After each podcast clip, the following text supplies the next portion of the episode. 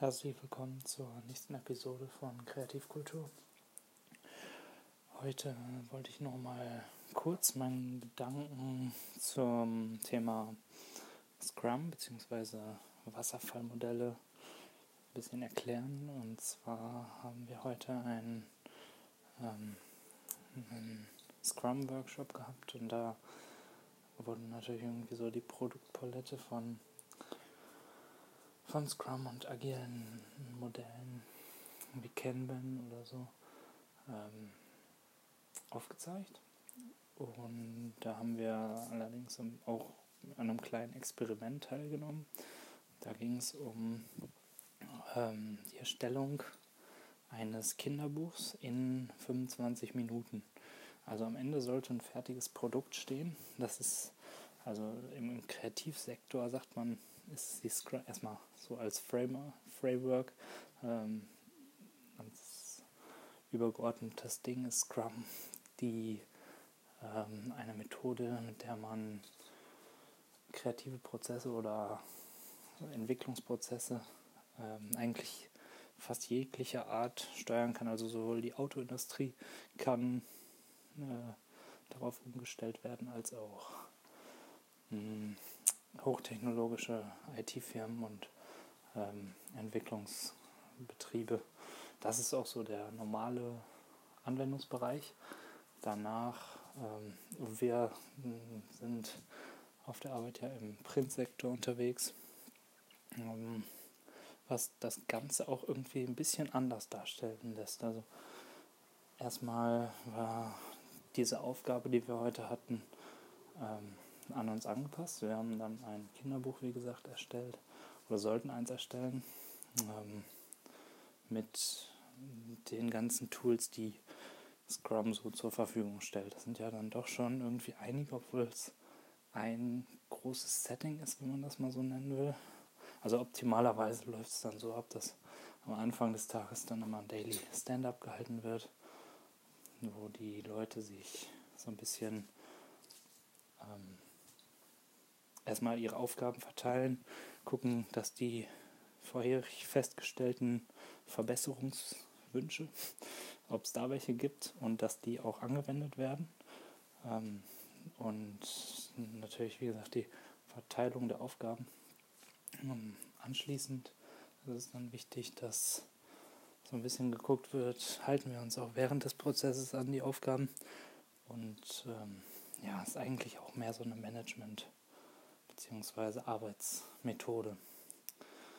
Ähm, Im kreativen Bereich halte ich es schon für sehr wirkungsvoll, weil dadurch, dass man versuchen muss, am Ende des Sprints, also so heißen diese Abschnitte, die man, die sich, die man sich dann beim, beim Scrum-Modell aufstellt, dass diese Sprints ähm, äh, am Ende muss dem Produktbesitzer ein ähm, fertiges Produkt vorgestellt werden oder der Produktbesitzer muss es dem Kunden vorstellen, je nachdem wie da so die äh, Hierarchie ist.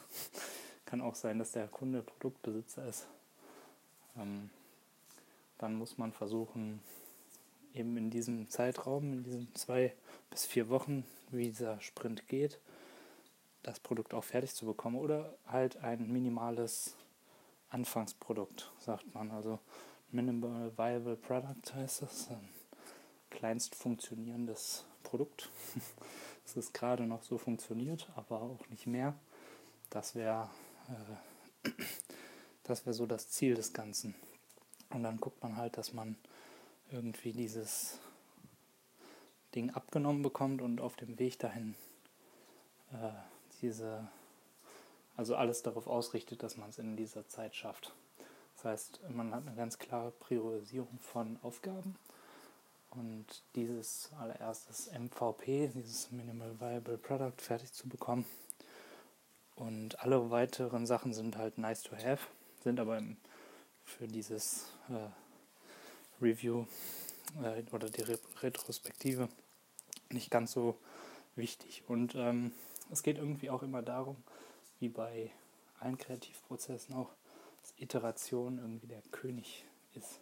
Also man versucht ganz viele verschiedene Versionen, am besten halt mehrere auf den Markt zu werfen oder Logos zu entwickeln oder halt mehrere Versionen von etwas Kleinem zu bauen, um es dann am Ende irgendwie auch perfekt zu machen. Also wenn man irgendwas Kleines, was, was noch total unfertig ist, sofort raushaut, irgendwie was, womit man ne, so eine ganz grobe Zeichnung raushaut, dann kriegt man direkt Feedback und das ist halt der Vorteil bei so einer schlanken Arbeitsweise wie ich glaube Eric Rees war das, der das Buch Lean Startup geschrieben hat, da auch von diesem MVP redet.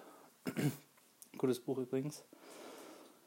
Ähm, ja, genau. Der hat äh, auch gesagt, dass die, ähm, dass es wichtig ist, erst irgendwas rauszuhauen und dann an diesem Feedback anzuknüpfen, äh, anzuknüpfen und sich daran halt ein neues Produkt und die Produktverbesserungen vorzunehmen.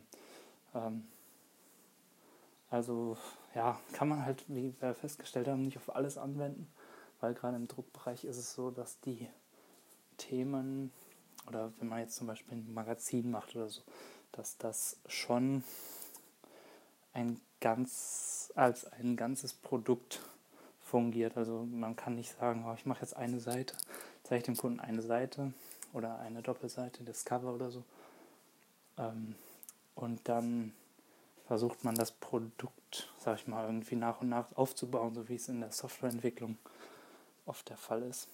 Hat man zwar teilweise auch, dadurch, dass man, also Cover und so kann man schon separat voneinander betrachten, aber da geht es dann auch um den Lesefluss, wie ist, äh, wie ist die Gesamtheit des Produkts aufgebaut. Ähm, so, ein, so eine Broschüre oder so soll ja als komplette Einheit funktionieren. Ja, das sind meine Gedanken. Ich habe auch nicht mehr so viel Zeit, deswegen irgendwie rede ich sehr schnell, fällt mir gerade auf. Aber ich versuche es äh, irgendwie trotzdem ein bisschen, ein bisschen verständlich zu erklären. Wenn noch was unklar sein sollte oder das Thema so interessant ist, wie ich es finde, würde ich da auch noch eine Folge von drehen oder aufzeichnen. Bis dahin bin ich dann allerdings äh, würde ich dann sonst halt aufs nächste Thema springen. Und ähm, das war sind so das, was ich heute erlebt habe und meine Gedanken dazu zum Thema Scrum und agile Entwicklung. Und wir hören uns dann beim nächsten Mal. Vielen Dank fürs Zuhören. Ciao.